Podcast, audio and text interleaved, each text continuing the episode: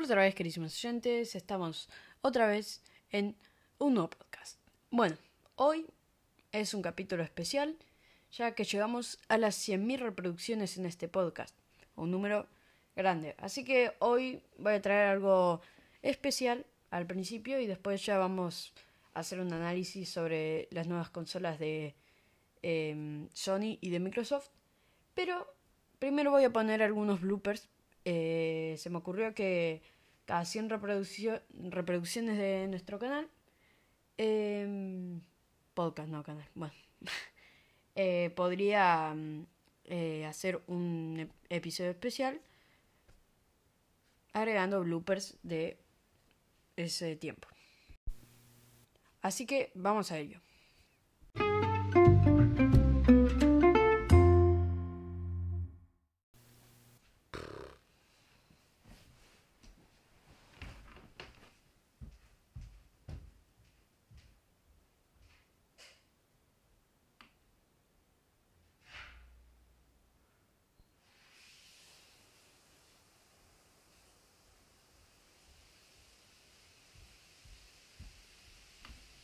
No, se quedó grabando.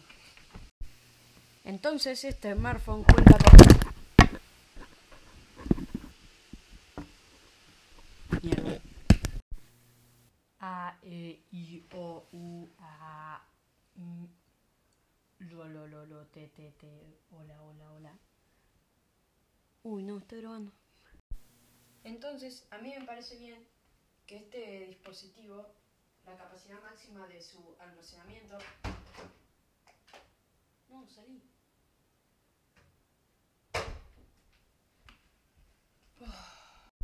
Hola otra vez, queridos suscriptores. No estoy en YouTube. Bueno, entonces hoy tenemos un revisado. ¿Cuál era? Bueno, entonces. ¿Qué pasa?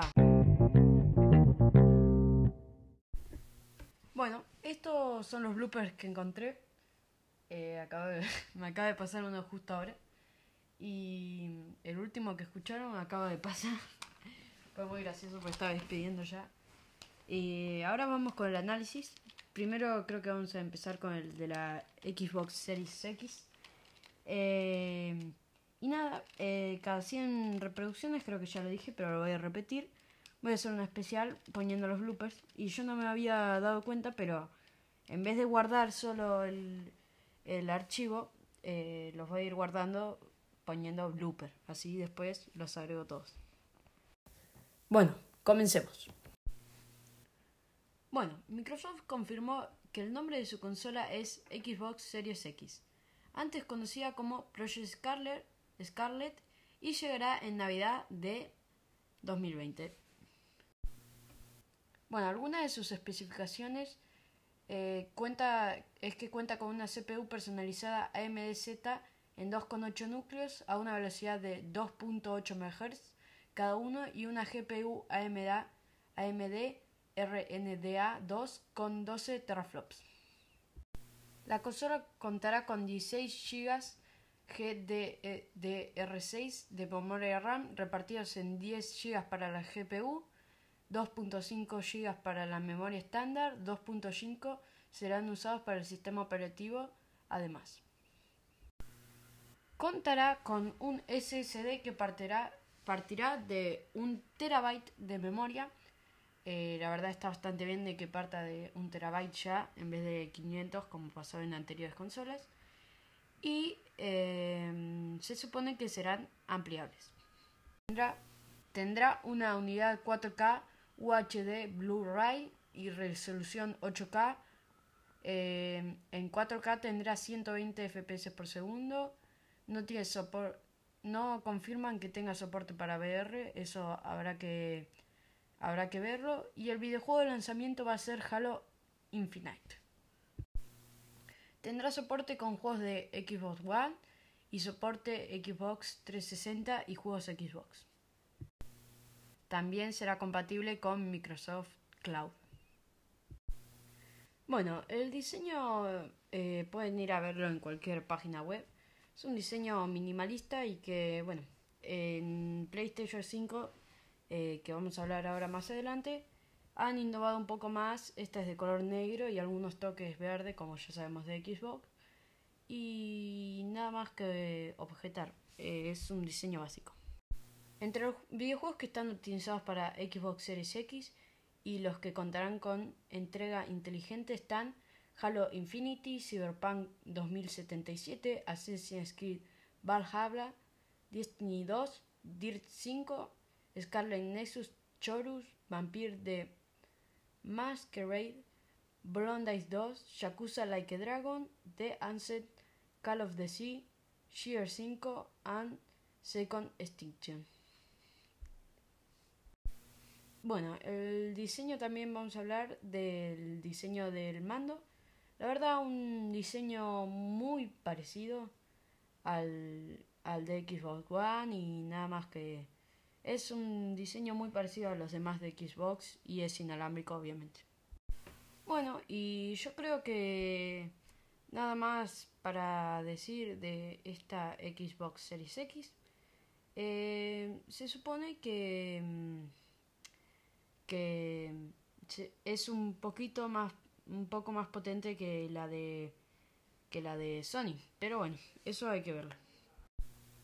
Bueno, comencemos con las especificaciones de la PlayStation 5. La, la, CPU se basa en la tercera generación de procesadores Ryzen, 8 núcleos Z en 2 a 7 milímetros.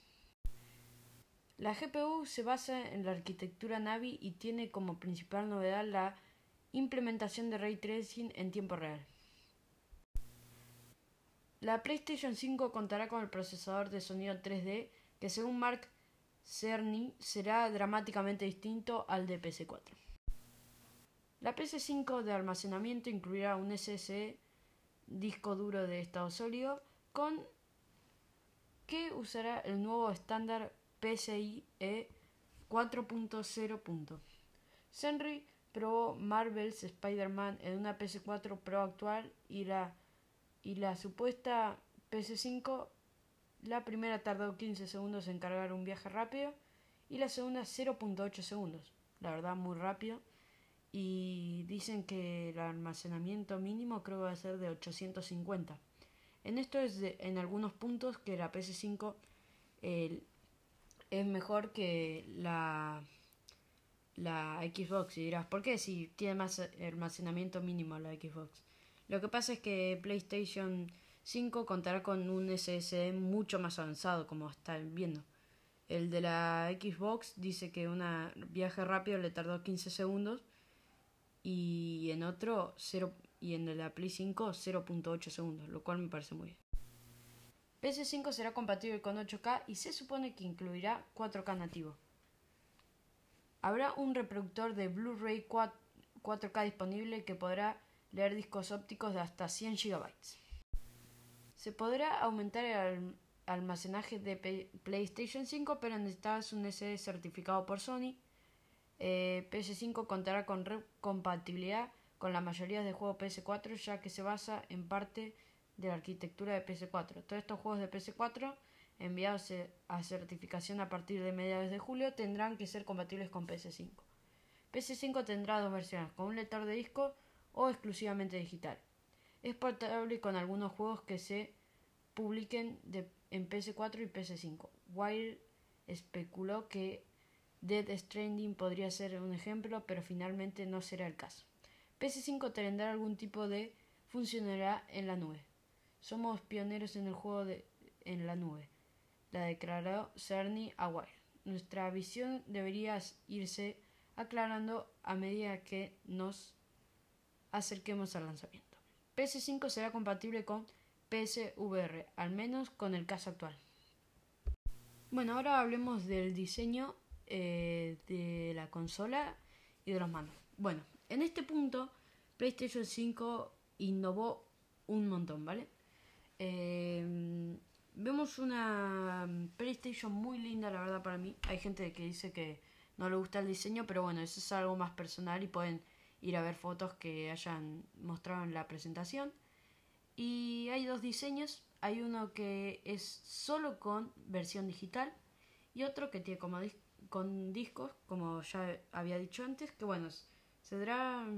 Los dos me parecen lindos, pero el con discos es como que tiene una cosita ahí al costadito y no me gusta tanto como lo pusieron. Eh, supongo que no había espacio para ponerlo al medio por otros componentes, así que bueno, se los perdono.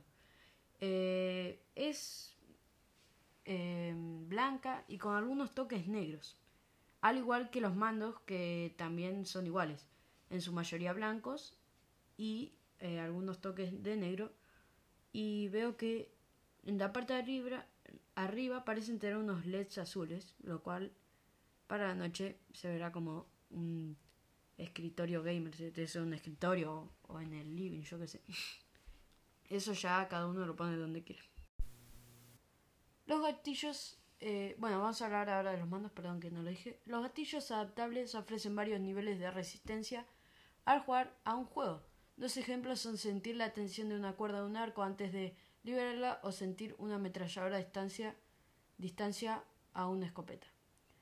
Respuesta áptica mejorada, dice acá, o vibración mejorada, que ofrece efectos alucinantes según Wired, permitiéndole notar el efecto de diferentes sensaciones, ya que sea resistencia o sensación de rebote. Ah, perdón. Soporta cables USB tipo C usando habitualmente en smartphones Android modernos y en Nintendo Switch, así que algunos de tus mandos actuales servirán para cargar el DualSense, que así será como se llamará el nuevo eh, control para la Play 5.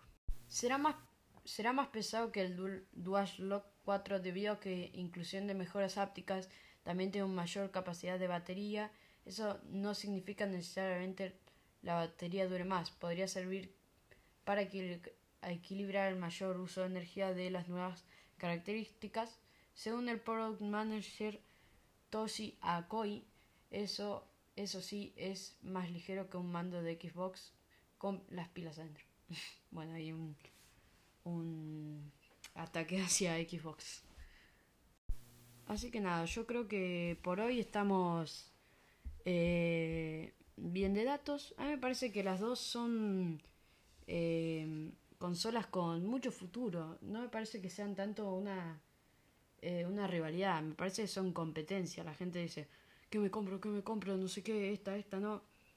Es según como te guste más. Sobre todo mucho tiene que ver con el catálogo. Eh, son catálogos bastante diferentes. Igual que si te preguntan, ¿me compro la Nintendo Switch o espero la Play 5? Alguien me preguntaba hace, hace un tiempo. Y, le dije según el catálogo, si te gusta más el catálogo de Play o el catálogo de Switch. Así que nada, eso es mi conclusión para el día de hoy. Y nada más, un saludo, chau chau y hasta la próxima.